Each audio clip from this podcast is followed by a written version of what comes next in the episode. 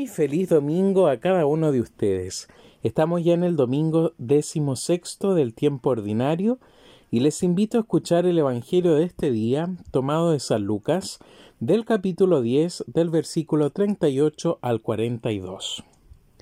Jesús entró en un pueblo y una mujer que se llamaba Marta lo recibió en su casa. Tenía una hermana llamada María, que sentada a los pies del Señor escuchaba su palabra. Marta, que estaba muy ocupada con los quehaceres de la casa, dijo a Jesús Señor, ¿no te importa que mi hermana me deje sola con todo el trabajo? Dile que me ayude. Pero el Señor le respondió Marta, Marta, te inquietas y te agita por muchas cosas, y sin embargo una sola cosa es necesaria. María eligió la mejor parte que no le será quitada. Palabra del Señor. Gloria y honor a ti, Señor Jesús. Seguimos escuchando y siendo testigos del anuncio del reino de Jesús, de los signos concretos de su Evangelio.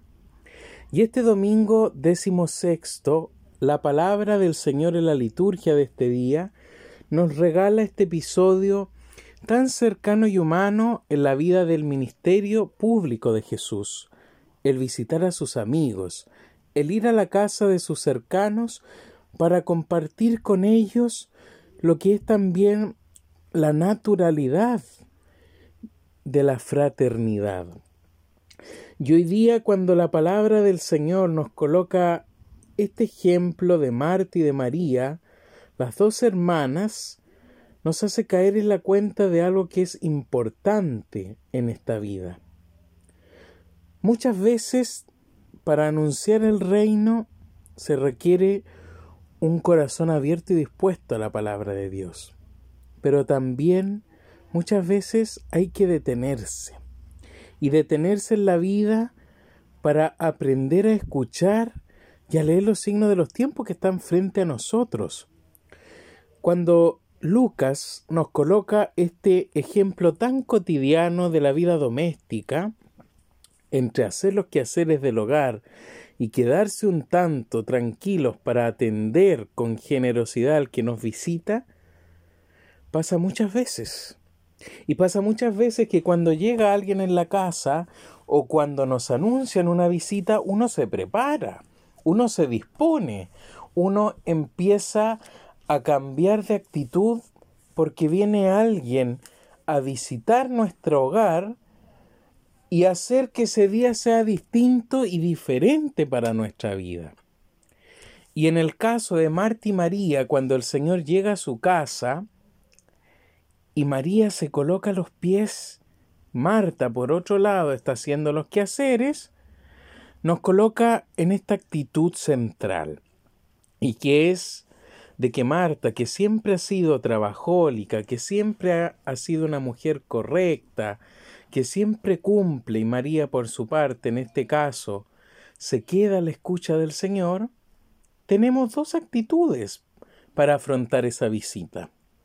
Una, que es estar preocupado de cómo vamos a atenderlo, de cómo vamos a recibirlo, de cómo vamos a disponernos, y otra simplemente de estar con esa persona y ser capaz de compartir la vida, compartir la historia y compartir los momentos que son importantes. Hoy día pasa que vivimos aún en tiempos acelerados, en tiempos que son complejos y que nos desajustan la vida y que siguen colocando esta tensión en el corazón. Cuando el Señor nos visita y nos visita la puerta de nuestra vida, puede generar muchas cosas. Puede generar temores, puede despertar alegría, puede despertar ansias, puede despertar amor, gozo, esperanza, puede despertar muchos sentimientos. El punto está con cuál de ellos yo me quedo para esperar su presencia en mi vida.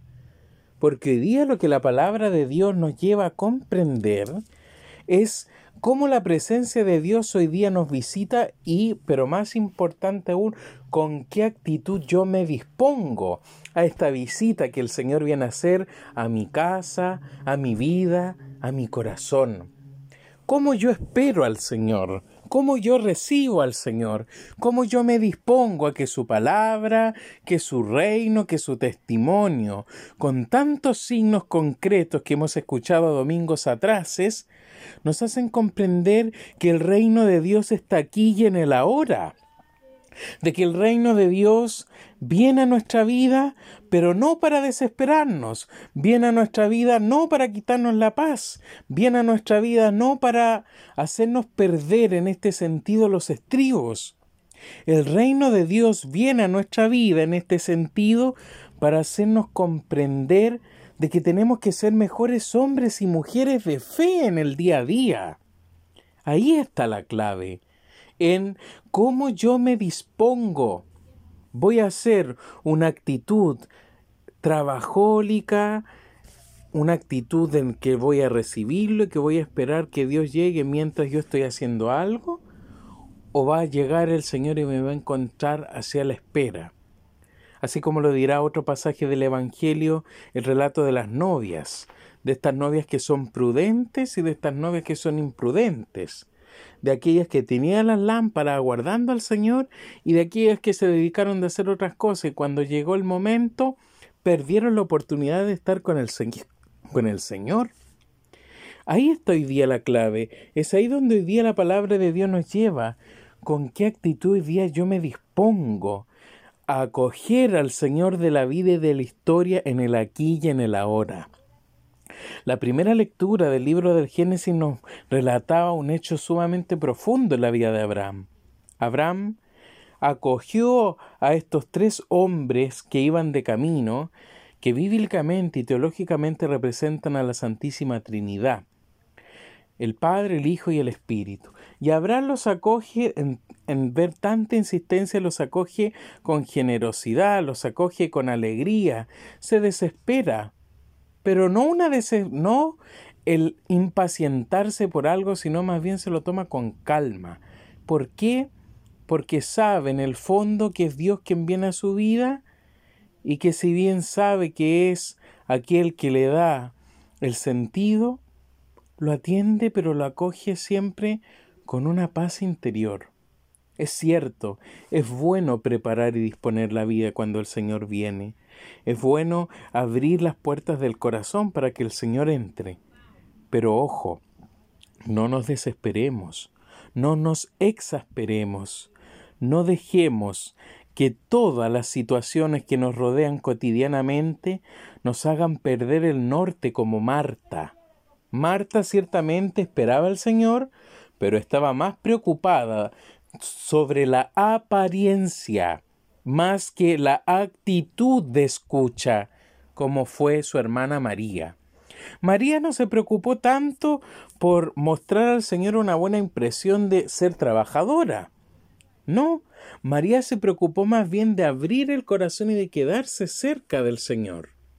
En cambio, Marta se disponía, pero también estaba más preocupada por el quehacer más que por el escuchar. Ahí hoy día está la clave, queridos hermanos y hermanas. Ahí hoy día está entonces la mirada más profunda a la cual la palabra del Señor nos lleva a redescubrir hoy día el sentido con la que tenemos que acogerla. ¿Con qué actitud hoy día me dispongo entonces a abrir mi corazón al Señor? Voy a vivir más preocupado por lo que tengo que hacer, por cómo tengo que lucir, por cómo voy a preparar el camino, o más bien me voy a detener un poco, me voy a calmar y le voy a abrir paso para que el Señor llegue y me hable el corazón? Hoy día, ¿cómo quiero recibir al Señor? ¿Cómo quiero disponerme para que su palabra profunda penetre en mi vida? Tenemos muchas opciones, la decisión está en cada uno. Lo importante aquí es dejar que el Señor llegue a mi vida. No nos desesperemos, no nos coloquemos tristes, no dejemos que los nervios, que la mediocridad que a veces nos visita, nos quiten la paz. El Señor no llega para incomodarnos, llega simplemente para habitar en mi vida, para habitar en mi corazón y desde allí animarme a ser un mejor hombre y una mujer, un buen hijo de Dios, un buen cristiano. Dejemos entonces que el Señor nos anime en esta bonita tarea y no nos preocupemos tanto, insisto, en lo que tenemos que hacer hoy día.